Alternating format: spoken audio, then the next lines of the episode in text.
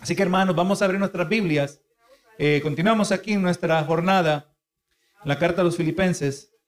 Filipenses capítulo 2, verso 8. Vamos a leer así esta porción.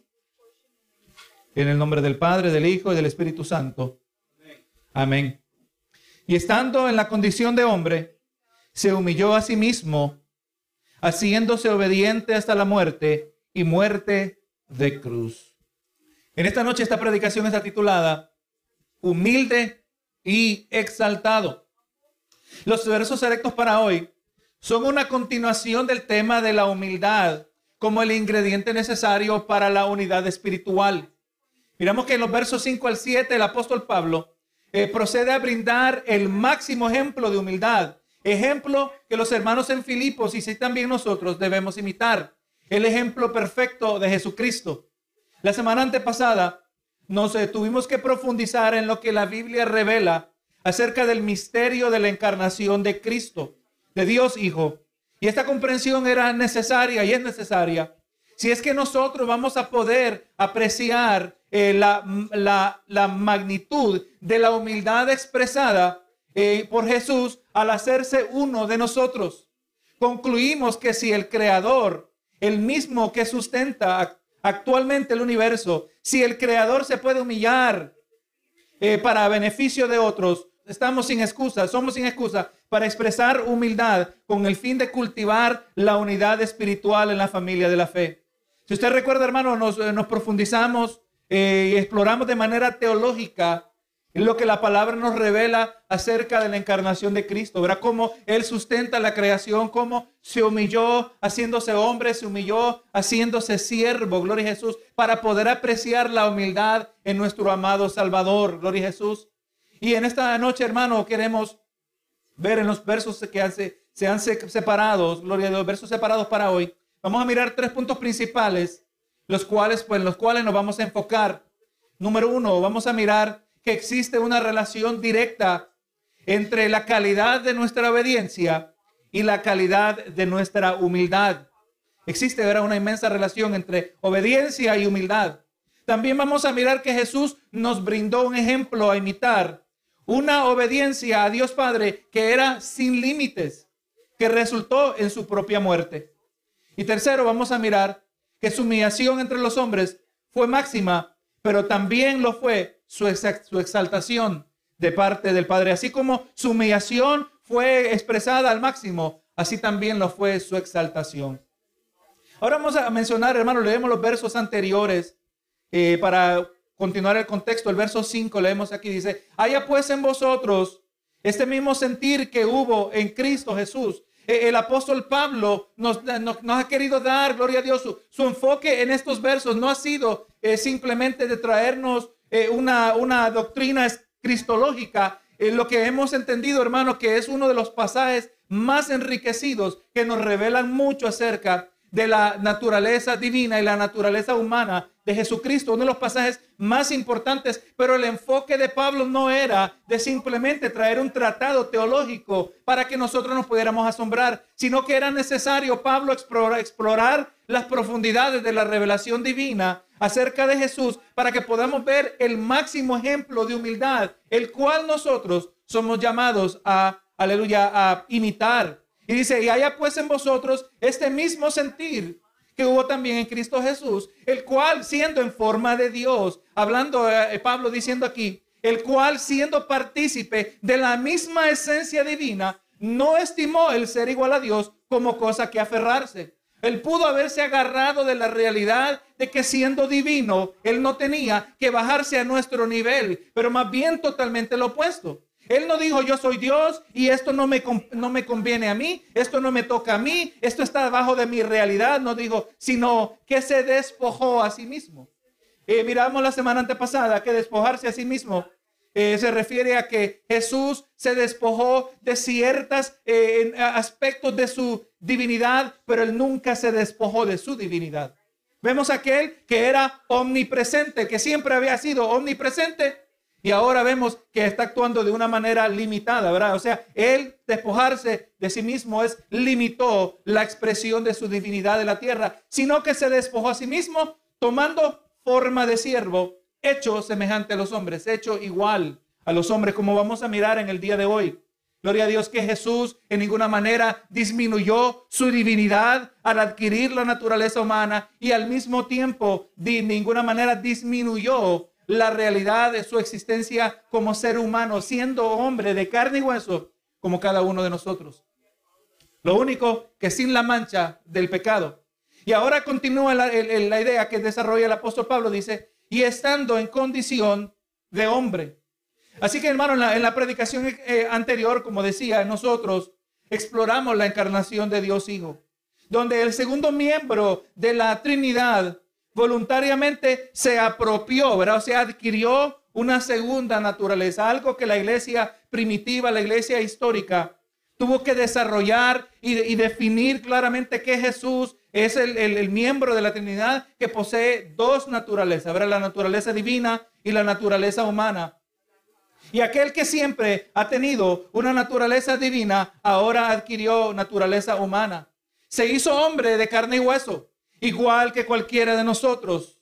Y esto lo hemos encontrado confirmado en el último pasaje de Lucas, del libro de Lucas, donde Jesús afirma la realidad de su cuerpo resucitado y que después de su muerte en la cruz, Él se levantó de entre los muertos con un cuerpo de carne y de hueso. Y aunque ellos pensaban que era un fantasma y que solo tenía la apariencia de materia.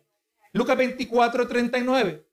Dice, mirad mis manos y mis pies, que yo mismo soy. Palpad y ved, porque un espíritu no tiene carne ni huesos, como veis que yo tengo. Aún vemos que el Cristo resucitado no, aleluya, adquirió una superior naturaleza a la que tenía en el sentido de que abandonó un cuerpo de carne y hueso. Quizás nosotros en nuestro limitado conocimiento, eh, ahora que Cristo resucitó, ahora desechó las limitaciones de un cuerpo humano, porque un cuerpo humano, aleluya, es inferior. Pero vamos mirando que al resucitar con un cuerpo humano, señala algo acerca de nosotros que aún en la gloria venidera, que algo que nos espera, como el mismo apóstol Pablo decía en, su, en este libro, diciendo que estar con Cristo es muchísimo mejor, ¿verdad? En este momento que vivimos en carne y hueso, aunque muramos al morir y el cuerpo separado, el alma separada del cuerpo y estando delante de Cristo, es lo que Pablo se refiere, eso es muchísimo mejor, pero no es el ideal de Dios. El ideal de Dios es que en la gloria venidera, igual que Cristo, nosotros tendremos un cuerpo de carne y hueso, pero un cuerpo glorificado. Un cuerpo a que ha sido extirpado de la esencia de la mancha del pecado, que ya en nosotros no existirá ninguna parte de, de, nuestra vida que quiera vivir en, en, contrariedad, en rebeldía contra Dios. Ya no va a haber una parte que no va a querer buscar de Dios. Ya no va a haber una parte que se va a sentir cansada y que dará prioridad a aquello que no edifica y aquello que sí edifica le da menos importancia. No, hermano, Jesús nos demostró que igual que él, todo esto está implícito en pasajes como este, que él anduvo, resucitó también de la misma manera en un cuerpo de carne y hueso, gloria a Jesús. Y dice, y estando en la condición de hombre, se humilló a sí mismo. Hermano, el asunto aquí es que si no hubiese sido suficiente humillación en hacerse hombre, vemos que ahora que su humillación, en su humillación encontró su máxima expresión en la culminación de su ministerio terrenal. O sea, que su humillación, ahora que hacerse hombre se humilló, pero allí no terminó su humillación, sino que, aleluya, su máxima expresión en la humillación que él experimentó, aleluya, fue al final de su ministerio terrenal. Al hacerse hombre Jesús, no solo se disminuyó en su relación a la divinidad, ¿verdad? Se disminuyó en relación al Padre, se disminuyó en relación al Espíritu Santo. No solo se disminuyó de esa manera, pero también se disminuyó en relación a otros hombres. Usted se puede imaginar esa escena, hermano, donde se burlaban de él, donde los ladrones le, le abofeteaban. Gloria a Jesús, en aquella escena unos, unas horas antes, donde Pedro trató de cortarle quizás la cabeza al soldado, pero logró cortarle la oreja. Y Pedro, Jesús le exhortaba Pedro, guarda tu espada. Tú no sabes que yo puedo tomar, llamar legiones de ángeles y que todo esto, aún su propia humillación, estaba dentro del perfecto plan redentor de Jesucristo. Benito Jesús. Vemos, hermano, que Jesús se humilló haciéndose hombre y siendo hombre se humilló más que cualquier todo, cualquier otro hombre Aleluya. Y permitió al creador del universo, el que sustenta, el que le dice a su corazón que siga palpitando, permitió que se burlaran de él. Permitió, gloria a Jesús, aleluya, que, que, lo, lo, maltrataran a tal grado que dice que ya perdía su apariencia de hombre, no parecía hombre. Yo me puedo imaginar una cara hinchada, una cara desfigurada por el maltrato, ni sin hablar de su espalda, sin hablar de lo que eventualmente fue el, estar clavado en un madero, bendito Jesús. Eh, lo trataron como menos que humano y es a esa humillación que se refiere Pablo. Tú dices que no puedes ser humilde. Te voy a enseñar el perfecto ejemplo de humildad. El creador del universo, que ya sabíamos que era humilde porque lo vimos lavando los pies de los discípulos. Aleluya, ya sabíamos que el que sustenta, el que tenía toda razón para no, aleluya, en ninguna manera envolverse con, con la vil realidad del ser humano, porque estamos contaminados, hermano, en esencia, nosotros somos leprosos espirituales. Amén. Recordando la lepra en muchas maneras eh, representaba, era una visible representación de lo que el ser humano es en el mundo espiritual. Es algo vil. Aleluya. El que, el que tiene lepra se está pudriendo en, carne viva, hermano. Ceremonialmente en Israel. Aleluya. Él no podía entrar. Él no, no era partícipe. Era marginado ceremonialmente. No podía participar. Era marginado socialmente. No podía vivir en medio del pueblo. Exactamente lo que el pecado hace con cada uno de nosotros, ¿verdad? Nos distancia, nos margina de Dios. Solo podemos andar, solo podemos eh, tener comunión con otros leprosos. Gloria a Jesús. Y Jesús se humilló y caminó entre los leprosos, si podemos decir así. Aleluya. Para que pudiéramos, para que resultara el rescate de muchos, de los cuales estamos aquí usted y yo. Gloria a Jesús. Jesús se humilló en relación a la divinidad y también se humilló en relación a otros hombres. Dice, y se humilló a sí mismo, haciéndose obediente hasta la muerte y muerte de cruz. Y aquí vemos, hermano, esa correlación, esa directa relación entre la humildad y la obediencia. La humildad y la obediencia están directamente relacionadas. Quiere ver a usted, así como a Jesús, quiere ver a un creyente que es obediente. Mire a un creyente que es humilde. Mire un creyente que, aleluya, que tiene más orgullo que otra cosa. Es lo más probable que sea un creyente que es desobediente. Y, y en la palabra creyente está en cuestión, está entre comillas. Solo Dios conoce el corazón, ¿verdad? Dios tiene un trato diferente con cada persona. En muchos, aleluya, el Señor trabaja rápido. En otros el proceso es más lento. Hay diferentes etapas donde el crecimiento va a velocidad, alta velocidad. Hay ocasiones que se mueve muy lento el crecimiento.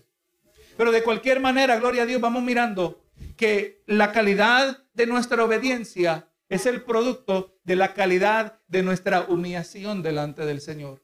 Como ya miramos una semana atrás, dos semanas atrás, dos predicaciones atrás, y gloria a Dios estos versos de esta sección, donde hemos mirado, hermano, que, que nuestro deber es ser, eh, eh, nuestro deber está en cultivar la unidad dentro de la iglesia. Y que el no cultivar la humildad significa contribuir más bien hacia la división. Y cuando nosotros no hacemos lo bueno, o cuando nosotros sabemos hacer lo bueno y no lo hacemos, eso es pecado, lo que se llaman pecados de omisión. No todos los pecados se cometen. Hay pecados que son el resultado cuando nosotros omitimos hacer lo que tenemos que hacer. Y el no buscar la, la unidad, gloria a Dios, estamos contribuyendo a totalmente lo opuesto. Pero aleluya, para poder cultivar esa humildad tenemos que aprender a ser humildes. Y hablaba unas semanas atrás que a lo largo de los años, aún en este ministerio pastoral, Gloria a Jesús he conocido tantos creyentes que han pasado por aquí y en ocasiones, como es el deber de un ministro, gloria a Jesús, en ocasiones animar a los hermanos, pero también cuando es necesario corregir. Y he estado en situaciones donde, aleluya, digo, Señor, esta persona no va a resistir. Esta persona no tiene la humildad suficiente para aceptar la corrección que se trae con amor. Gloria a Jesús. Y lamentablemente muchos se apartan. Muchos van, se van a otras iglesias y lamentablemente nunca superan aleluya, sus defectos, nunca superan sus pecados. El Señor nos ayuda, hermano, a no caer entre esos grupos. Sino que en nuestra vida, en nuestras oraciones, en nuestra búsqueda, vamos mirando, ahora ya miramos que la obediencia es necesaria, que la humildad es necesaria para que haya unidad. Pero vamos mirando que la humildad también es necesaria para que haya obediencia. Jesús pudo, pudo ser obediente porque fue humilde, porque estuvo dispuesto a someterse. Y en Jesús aprendemos que nuestra capacidad de obedecer O también podemos decir, la calidad de nuestra obediencia a Él está relacionada a la calidad de nuestra humildad. No se preocupe de tratar de ser obediente, preocúpese de tratar de ser humilde. Señor, el Señor nos pasa por situaciones. El Señor nos pasa por procesos. Aleluya. Vienen problemas, vienen eh, eh, tribulaciones, vienen aflicciones. Y como entendemos que Dios es soberano sobre todo aspecto de nuestra vida, en nuestra vida no hay casualidades. Y quizás en ocasiones, aceptando la soberanía de Dios, podemos decir, Jehová Dios, Jehová quitó, sea el nombre de Jehová bendito. Me, me viene a mente una de las últimas ocasiones que, aleluya, venía un huracán. Yo me acuerdo, esa, esa de huracán, pues lo pasamos ahí con mis padres. Yo me acuerdo eh, cerrando la puerta de la casa. Y gloria a Jesús diciendo, bueno Señor, tú eres el que sabe si esta casita va a estar aquí. Gloria a Jesús, adiós casita. Y te digo adiós, gloria a Jesús, porque si se pierde, yo sigo vivo y sigo agradecido, gloria a Dios. Cuando entendemos que Dios está en control sobre todas las cosas. Pero no, hermano, aleluya, porque queremos agradar al Señor, porque queremos ser obedientes, porque tenemos que ser humildes. Y cuando el Señor nos quita, muchas veces en el proceso también nos humilla, ¿verdad? Aleluya. El desprender eh, nos, nos quebranta para que, para que, para que cuando siendo más humildes, aleluya, nosotros podamos ser más obedientes. Aleluya. Y si usted y yo lo podemos entender primero aquí en la mente. Gloria a Dios, eh, en vez de tener que eh, pasarlo, llegar a la conclusión después de haber sido, sido, humillado y quebrantado. No, hermano, la palabra nos deja a nosotros entender que debemos primero nosotros buscar ser humildes. Porque el que, el que se humilla será exaltado, como vamos a mirar. Pero el que se exalta será humillado. Aleluya, no. Mejor humíllese usted, mejor me humillo yo antes que el Señor me tenga que humillar. Bendito Jesús. Así que hermanos, dijimos, la calidad de nuestra obediencia a Él está relacionada a la calidad de nuestra humildad. Jesús culminó su ministerio terrenal en la cruz, no solo con el propósito principal de redención, pero aprendemos que lo hizo también para demostrar la calidad de su obediencia y humildad para presentarnos el ejemplo que debemos imitar. El apóstol Pablo decía, ser imitadores de mí como yo de Cristo. Si Pablo imitaba la humildad de Jesús, Pablo era digno de imitar. Así también lo hacemos nosotros, ¿verdad? No vamos a ser como muchos que dicen, pero este cristiano hace tal y tal cosa y sigue siendo cristiano pero esta cristiana hace esto y sigue siendo cristiana. No, no, no. Nosotros vamos a asegurarnos que vamos a usar a otros como punto de referencia cuando aquellos están usando a Cristo como su punto de referencia. Benito Jesús. Y esta es la meta de Pablo, hermano. De presentar a los hermanos de Filipos y ahora, ahora también a nosotros un ejemplo que no podemos negar. Mire lo que dijo Jesús en relación a esto. Mateo 11, 29. Dice, llevad mi yugo sobre vosotros y aprended de mí. ¿Qué es lo que quiere Jesús? Que aprendamos de Él. ¿Qué es lo que quiere que aprendamos? Aprended de mí que soy manso y humilde de corazón. Y hallaréis descanso para vuestras almas. Eh, ahí está implícito el diseño de Dios, hermano. Eh, que, que hay más bendición para el ser humano que hay más satisfacción interna para nosotros, que hay descanso, que hay el reposo que viene al alma, que está, está llena de quietud, que hay paz. Cuando cuando nosotros aprendemos de Jesús su mansedumbre y su humildad. Una persona que es mansa, gloria a Dios, y la palabra mansa, aleluya, eh, eh, la palabra mansedumbre, ¿verdad? Viene de una derivada de la palabra manso. Nosotros como cristianos, hermanos, tenemos que ser mansos, donde, aleluya, eh, eh, el, poder y la fuerza que tengamos la tenemos bajo control. Eh, alguien que es manso no tiene que ser débil. Es más, aleluya, la mansedumbre es aquel que tiene fuerza, pero que la sabe controlar. Y exactamente lo que miramos de Jesús. Manso y humilde de corazón. Y el mismo Jesús, cuando fue necesario, con un celo santo, tumbaba las mesas, ¿verdad que sí? Volcaba las mesas.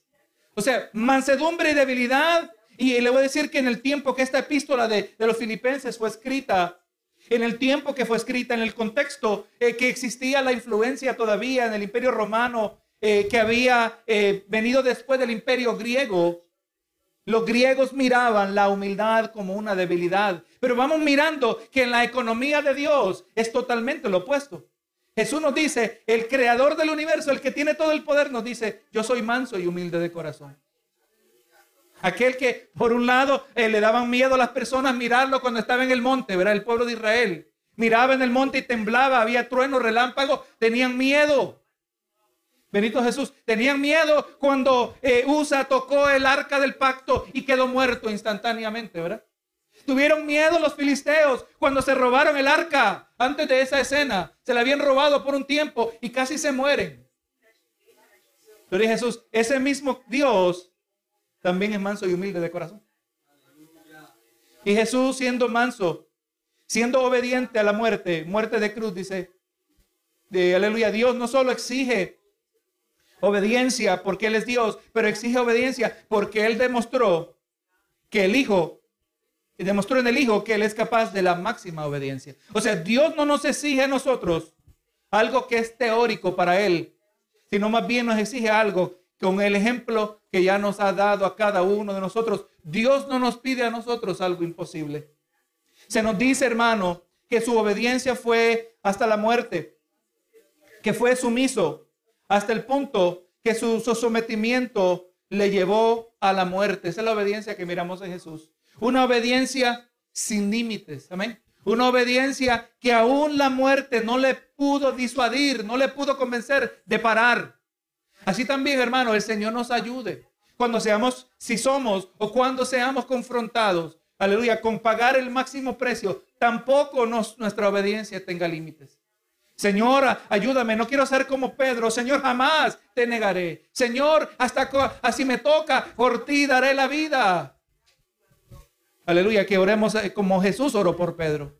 He pedido por ti que no te falte la fe. Señor, ayúdame que no me falte la fe. Ayúdame que yo pueda ser humilde. Ayúdame que yo pueda ser obediente. Que mi obediencia no tenga ese límite que muchos le ponen. Benito Jesús.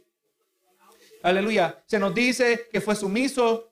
Su sometimiento le llevó a la muerte. Y esto mismo fue demostrado, hermano, en la oración de Jesús en el maní. La noche que iba a ser arrestado. Mateo 26, 39 dice.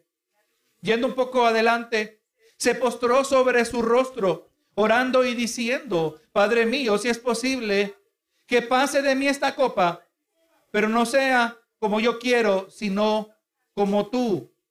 Entonces nos dice, hermano, la obediencia de Jesús, su humillación, fue obediente hasta la muerte y muerte de cruz. Jesús se sometió a no simplemente morir, pero se, se sometió a morir la más horrenda y humillante muerte. Hermano, jamás usted y yo hemos experimentado ni remotamente algo cercano a lo que a la humillación que experimentó Jesús. No estamos hablando de su humillación haciéndose hombre. No estamos hablando de su humillación haciéndose bebé, de ser cargado, Aleluya, de, depender completamente de una madre terrenal. No estamos hablando de eso. Estamos hablando en la culminación. Estamos mirando la moneda con la cual le pagaron. ¿Verdad que sí? Eh, estamos hablando de lo que la palabra nos resume. A los suyos vino y los suyos no le recibieron. Estamos hablando del rechazo. Estamos hablando de, de la gente que le seguía, que eran unos interesados. No querían comunión con Jesús, solo querían los beneficios. Estamos hablando que, la misma multitud que una semana antes le rodaba la carpeta roja, aleluya, en la entrada triunfal, ¿verdad? un domingo antes. Donde le tiraban las palmas en el camino y él cumpliendo la profecía que aparece en Zacarías, que, cabalgaba sobre un asno. Lo recibieron y esa misma multitud, unos días después decían, crucifíquenlo. Benito Jesús. Jesús, hermano, experimentó la más horrenda y humillante muerte. Murió, hermano, crucificado, murió traicionado, murió abandonado. ¿Dónde estaban los discípulos? ¿Dónde estaban aquellos que habían profesado eh, estar con él fielmente hasta la muerte? Murió solo si no hubiera sido por esas mujeres valientes. Benito Jesús. En Jesús encontramos un sometimiento, una humildad, una obediencia que no tenía límites. Gloria a Jesús. Su muerte en la cruz nunca pudo haber sido su máxima expresión de obediencia si él hubiera sido obligado. O sea, no se le podría llamar obediente hasta la muerte si lo hubieran obligado a hacer su sacrificio en la cruz. Pero vemos, hermano, que Jesús estuvo dispuesto a humillarse y ser humillado, estuvo dispuesto a dar su vida en rescate y nunca fue obligado para hacerlo. Juan, capítulo 10, versos 17 y 18 dice, por eso me ama el Padre, porque yo pongo mi vida para volverla a tomar. Nadie me la quita, sino que yo de mí mismo la pongo. Tengo poder para ponerla y tengo poder para volverla a tomar. Este mandamiento recibí de, de mi Padre. El mandamiento lo recibió y él como hijo se sometió. Lo hizo voluntariamente. En otros pasajes nos dice, por el gozo puesto delante de él, él de manera gozosa, en su mente divina, él estaba pensando en cada uno de nosotros. Yo me atrevo a decir que él podía pensar en nosotros y pensaba en nosotros por nombre. Pensaba en nosotros acerca de la paz en la que íbamos a vivir al experimentar el perdón de nuestros pecados. Eh, aleluya. Él pensaba en nosotros de, de la soledad que iba a ser removida. Cuando ahora por primera vez íbamos a poder tener comunión con el Señor, todo eso lo tuvo que pensar, el beneficio que cada uno de nosotros íbamos a recibir a ser llamados hijos de Dios al poder confesar nuestros pecados y ser librados de la máxima penalidad del pecado, la muerte eterna, la destrucción en el infierno, bendito Jesús. Por eso él recibió este mandamiento y puso su vida para volverla a tomar. Nadie, aleluya, lo obligó a Jesús a hacerlo. Por eso él podemos decir que fue obediente y obediente hasta la muerte. Ahora en el verso 9 dice, por lo cual Dios también le exaltó hasta lo sumo o sea, y, le dio un nombre que es sobre todo nombre. Hermano, en Jesús, en Jesús se reflejó lo que está prometido para todo creyente. Mateo 23, 12 dice, porque el que se enaltece será exaltado y el que se humilla será enaltecido. En el glorioso evangelio de Jesucristo, la virtud no se encuentra en el que sobresale, en aquel que, que se resalta entre las multitudes, la virtud se encuentra en aquel que es humilde y que está dispuesto a servir. Eso es lo que estamos buscando, hermano. No estamos buscando de ser de renombre, no estamos buscando sobresalir entre otros hermanos, no, no estamos buscando que nos miren como el más importante en la iglesia o el más importante en, una, en la congregación, sino, aleluya, estamos buscando ser humilde porque esa es la virtud. La, la virtud está en ser humilde, la virtud está en estar, está en ser, estar dispuesto a servir. Mateo 20, 25 al 28 dice. Entonces Jesús llamándolo dijo, sabéis que los gobernantes de las naciones se enseñorean de ellas y que los que son grandes ejercen sobre ellas potestad. Esa es la economía terrenal, ¿verdad? Así funciona el sistema terrenal. Los que son grandes son los que mandan. Dice el 26, más entre vosotros no será así.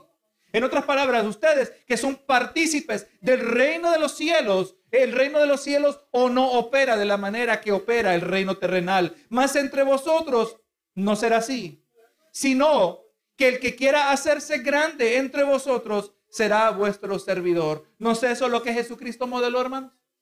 Jesucristo, el máximo creador, fue aquel que rindió el máximo servicio para el rescate de muchos. Aleluya, en la economía de Dios, en el sistema de Dios, en el reino de Dios. La virtud no está en aquel que tiene mayor autoridad y, aleluya, responsabilidad, sino aquel que más bien se hace el servidor, el que más sirve. Y el 27 dice, y el que quiera ser el primero entre vosotros será vuestro siervo. Y como el Hijo del Hombre no vino para ser servido, sino para servir y para dar su vida en rescate por muchos. Otra vez ahí está el ejemplo de Jesús, ¿verdad? Siempre que miro yo las escenas de, películas del tiempo de la Biblia, sea del Nuevo Testamento aún del Antiguo, en ocasiones miramos a estos dignatarios, estos personajes que van llevados, van cargados por varias personas, un, un trono quizás, una carretita cargada en hombros de seres humanos. Aleluya. O había alguien que siempre había alguien dándole el abanico, ¿verdad?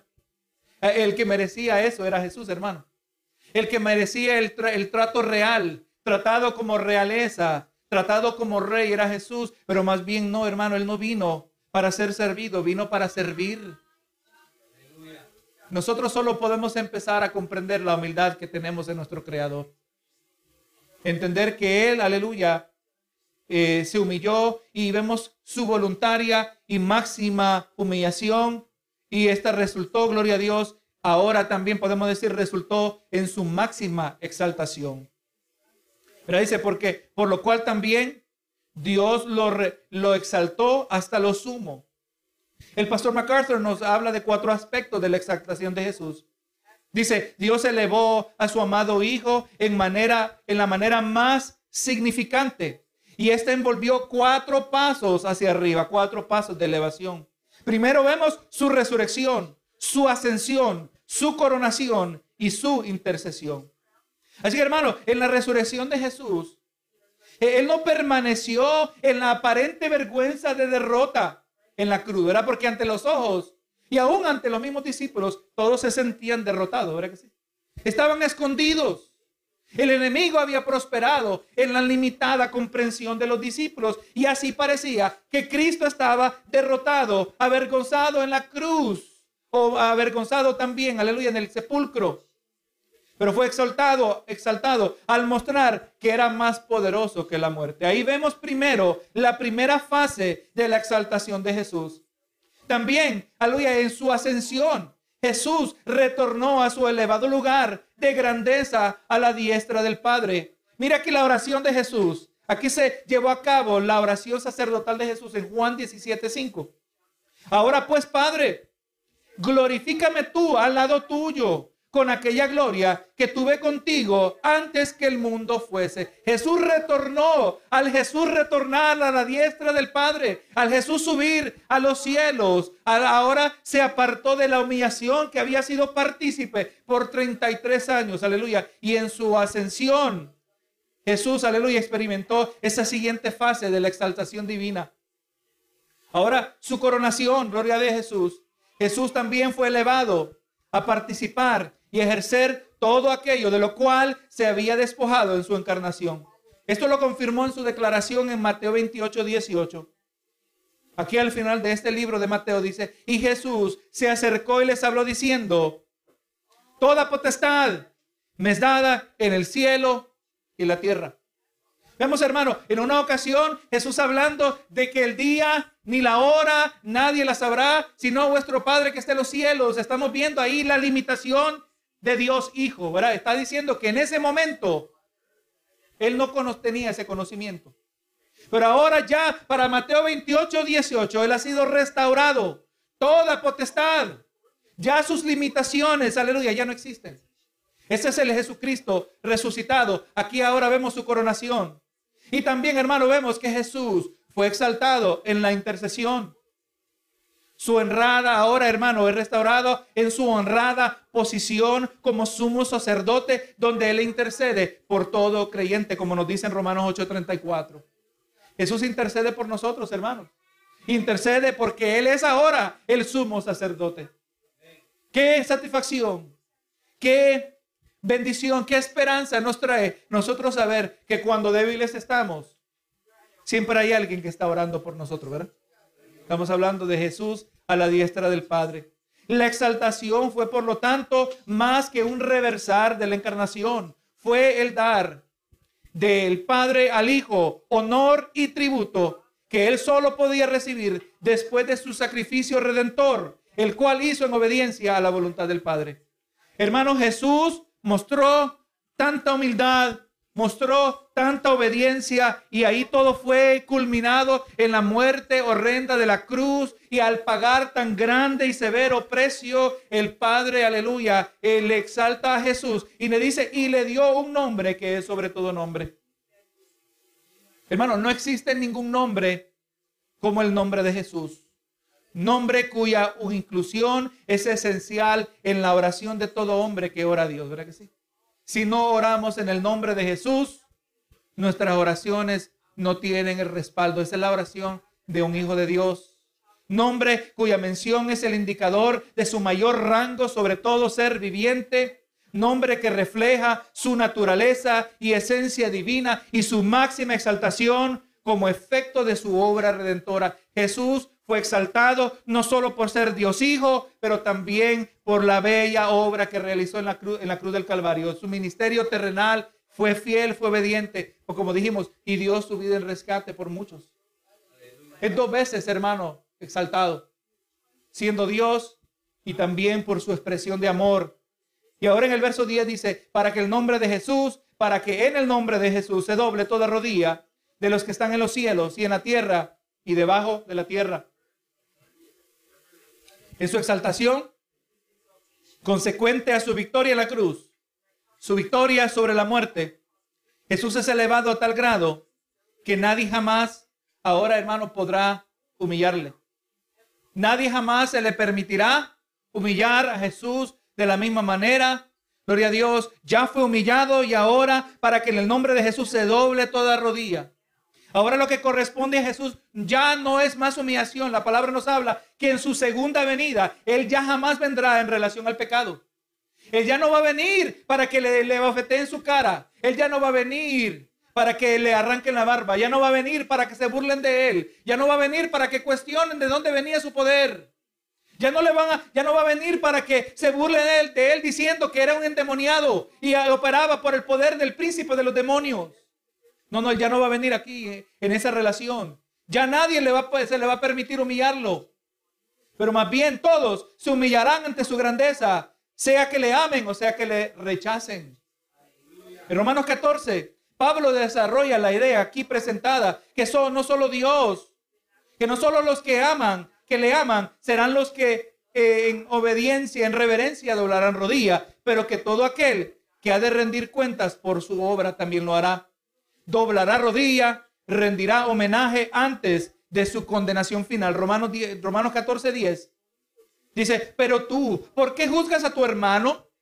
O tú también, ¿por qué menosprecias a tu hermano? Porque todos compareceremos ante el tribunal de Cristo, todo ser humano, todo creyente todo infiel o todo fiel, todo ser humano va a tener que rendir cuentas, aunque los creyentes de, compareceremos ante el tribunal de Cristo.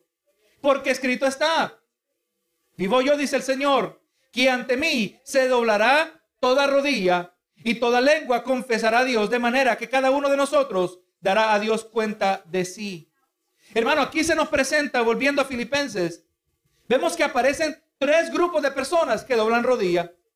Dice, nos dicen los que están en los cielos, Aleluya. Eh, aquellos que se incluye a los ángeles y los santos, los redimidos. También nos habla de los que están en la tierra. Y esto puede incluir redimidos e impíos. Y también nos, nos habla de los que están debajo de la tierra. Aún los que se encuentran en las prisiones eternas del infierno tendrán que rendir homenaje a aquel que los condenó. Hombres, demonios y también, hermano, hasta el mismo diablo toda rodilla se doblará.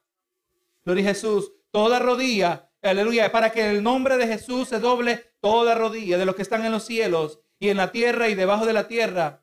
Y ahora el verso 11, el último verso. Y toda lengua confiese que Jesús es el Señor para gloria de Dios Padre. Hermano, no solo tendrán que doblar rodilla, pero tendrán que confesar el señorío de Jesús tendrán que confesar la exaltación merecida a Dios Hijo. Y cuando Dios, cuando el Hijo es exaltado, el Padre es exaltado, porque todo lo que Dios hace, lo hace para su propia gloria. Así que cuando toda rodilla se doble, cuando toda lengua confiese, hermano, esto será para gloria de Dios Padre. El Dios es exaltado. Y así, hermano, mirando en la conclusión de esta sección, de este capítulo, Pablo amplió nuestra comprensión de la humildad de Dios Hijo, donde expresó tal caridad de humildad con la cual pudo presentar una obediencia sin límite, una obediencia hasta la muerte, la peor clase de muerte.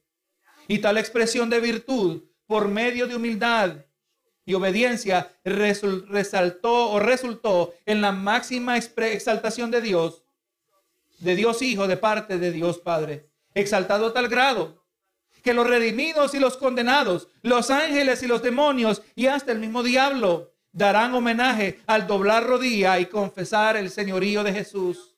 Nombre, sobre todo nombre, el cual nosotros tenemos el privilegio de llamar Señor y reflejarlo por medio de nuestra sincera humildad y obediencia.